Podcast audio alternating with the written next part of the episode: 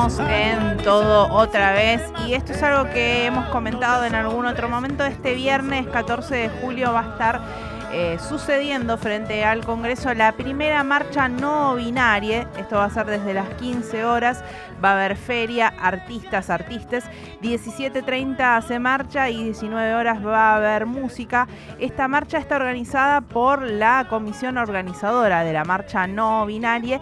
Y para hablar un poco más sobre el tema, le damos la bienvenida a Valentine de No Binarismos y parte de la comisión organizadora. ¿Cómo estás, Valentina? Acá Agustín y Raquel te saludamos. Hola, ¿cómo están? Gracias por invitarme. Un gusto y te agradecemos a vos que eh, hayas podido hablar un poquito. ¿Cómo surge la idea de esta primera marcha no binaria y eh, cómo se diagnostica esta necesidad de hacer visible este colectivo y esta identidad y estas identidades que vienen tomando cada vez más fuerza? Bueno, resulta que el 14 de julio se considera, por, convención, digamos, el Día Internacional de la Visibilidad No Binaria. Es una fecha que es importada y que, bueno, eh, no, es como que tengamos que hacer en todos los territorios siempre la misma fecha, pero al ser una fecha ya reconocida dijimos, bueno, necesitamos tener un espacio para nuestros reclamos como comunidad no binaria en particular. Compartimos un montón de, de luchas y de problemáticas con la comunidad trans y con la comunidad LGBT, pero bueno, eh, en vistas de, cómo está la situación y las necesidades que estamos teniendo, eh, era momento de, tener un espacio propio.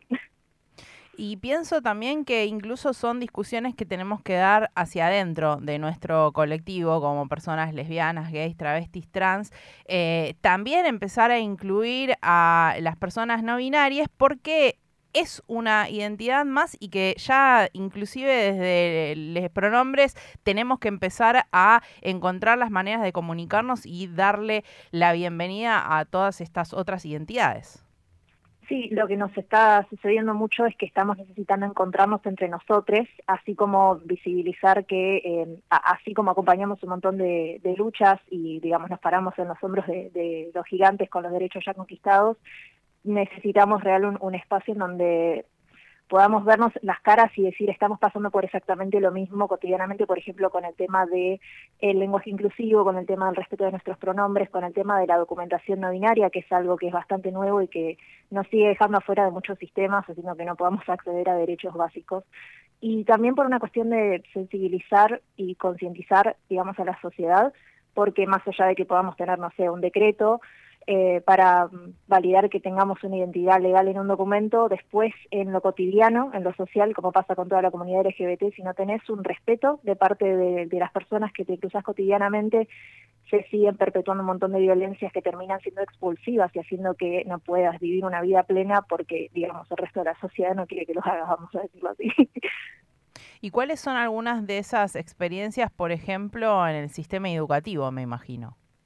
Uf, bueno, vieron que ahora mismo en la ciudad de Buenos Aires está prohibido el, uso del lenguaje inclusivo. En realidad es lenguaje no binario, pero bueno, se lo conoce como lenguaje inclusivo. Está prohibido su uso en las escuelas, a pesar de que, bueno, eh, hay muchas personas que están encontrando sus identidades cada vez más jóvenes. Sabemos que existen las infancias trans, por ejemplo. Pero bueno, eh, con esto de que el binarismo de género es una imposición colonial y no es algo que digamos, es absolutamente natural de las personas el hecho de decir me tengo que identificar del todo con ser varón o con ser mujer.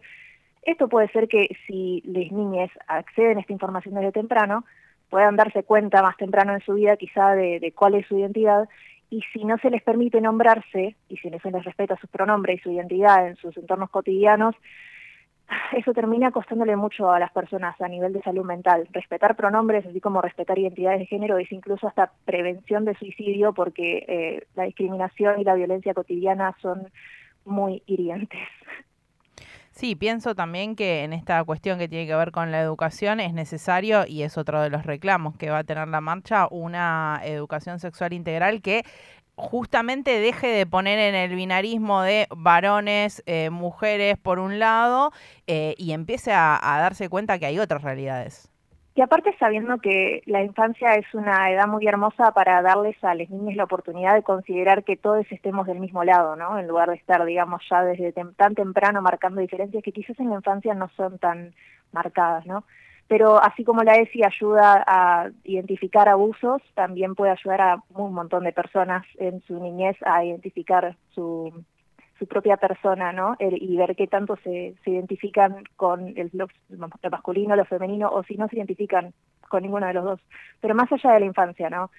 Ahora estamos pudiendo acceder a esto eh, un montón de personas de grandes también, y la ESI no tiene que pasar solamente por los espacios donde habitan las niñeces, tiene que pasar por todos los espacios educativos y por todos los ámbitos públicos y privados. Hay personas que están encontrando que son no binarias con 60, 65 años, con 50, con 40 y a lo largo de todo el territorio. Y hay personas que, bueno, ya conocen estos conceptos, pero con otros nombres, porque quizás eh, tienen una identidad no binaria, pero se venían nombrando travestis, maricas, lesbianas, o incluso las identidades eh, precoloniales que, existen desde siempre y que, bueno, están pudiendo decir, hey, eh, esto, nuestras identidades son no binarias a pesar de que este nombre antes no estaba. Estamos en comunicación con Valentina, integrante de No Binarismos y parte de la comisión organizadora de la primera marcha no binaria, que va a estar teniendo lugar el próximo viernes 14 de julio frente al Congreso. Valentine, ¿cómo se piensa también la marcha específicamente? ¿Qué es lo que va a estar pasando y de qué manera eh, creen que, se pueden transmitir todas estas, em, todos estos reclamos, todas estas consignas y todas estas luchas? Eh, digo, pensaba también en, el ocupar las calles, ¿no? También de la importancia de eso. Bueno, la marcha la pensamos eh, con una perspectiva accesible, por lo menos lo, más que podamos en esta primera instancia, que digamos, al ser la primera marcha no binaria estamos eh, teniendo mucho que aprender, pero la idea es que la, el paso de la marcha en sí lo estén moviendo Orgullo Disca, que es una agrupación LGBT de personas con discapacidad, para que, y también, digamos, pensamos la marcha con la perspectiva más accesible posible para que todas las personas puedan sumarse. Vamos a tener un espacio de vallado separado para las personas con movilidad reducida y un área de bajo estímulos, intérpretes de lengua de señas y mm, tenemos eh, la idea de tratar de implementar esto en todas las marchas, no solamente en la primera marcha no binaria. Em, la vuelta va a ser al Congreso y es justamente cortita y se pueden bajar antes también las personas que lo necesiten para, digamos, tener en cuenta que muchas personas con movilidad reducida pueden cansarse al tratar de seguir el ritmo de una marcha que no tenga la perspectiva de accesibilidad. Pero al eh, al convocar no queremos solamente que vayan personas no binarias, queremos que vayan todas las personas que puedan ayudar poniendo el cuerpo para visibilizar nuestros reclamos.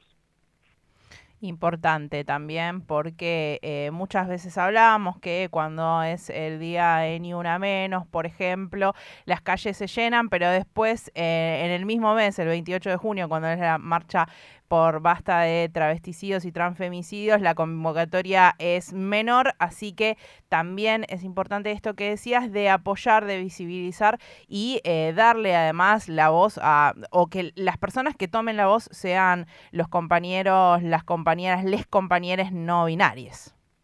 Sí, más que nada es una cuestión de también pedir que dejen de deslegitimar nuestras identidades. Entiendo que es algo que recién ahora eh, viene apareciendo en los últimos años el nombrar a las personas con la E, pero las identidades no binarias siempre existieron, solamente estamos buscando que se legitimen y que se respeten y que dejemos de ser invisibles. Valentine, ¿dónde podemos seguir en redes la convocatoria y demás para participar? Somos arroba marcha no binaria en Instagram. También hay Primera Marcha No Binaria en Facebook o Marcha No Binaria en Facebook también se puede llegar a encontrar. Valentina, te agradecemos muchísimo esta, esta conversación y esperamos que el viernes esté lleno de personas apoyando ahí los reclamos y visibilizando las diferentes identidades. Ay, vayan que va a haber un montón de artistas increíbles. No saben lo que va a hacer eso. Muchísimas gracias y nos vemos el viernes. Gracias a ustedes, nos vemos.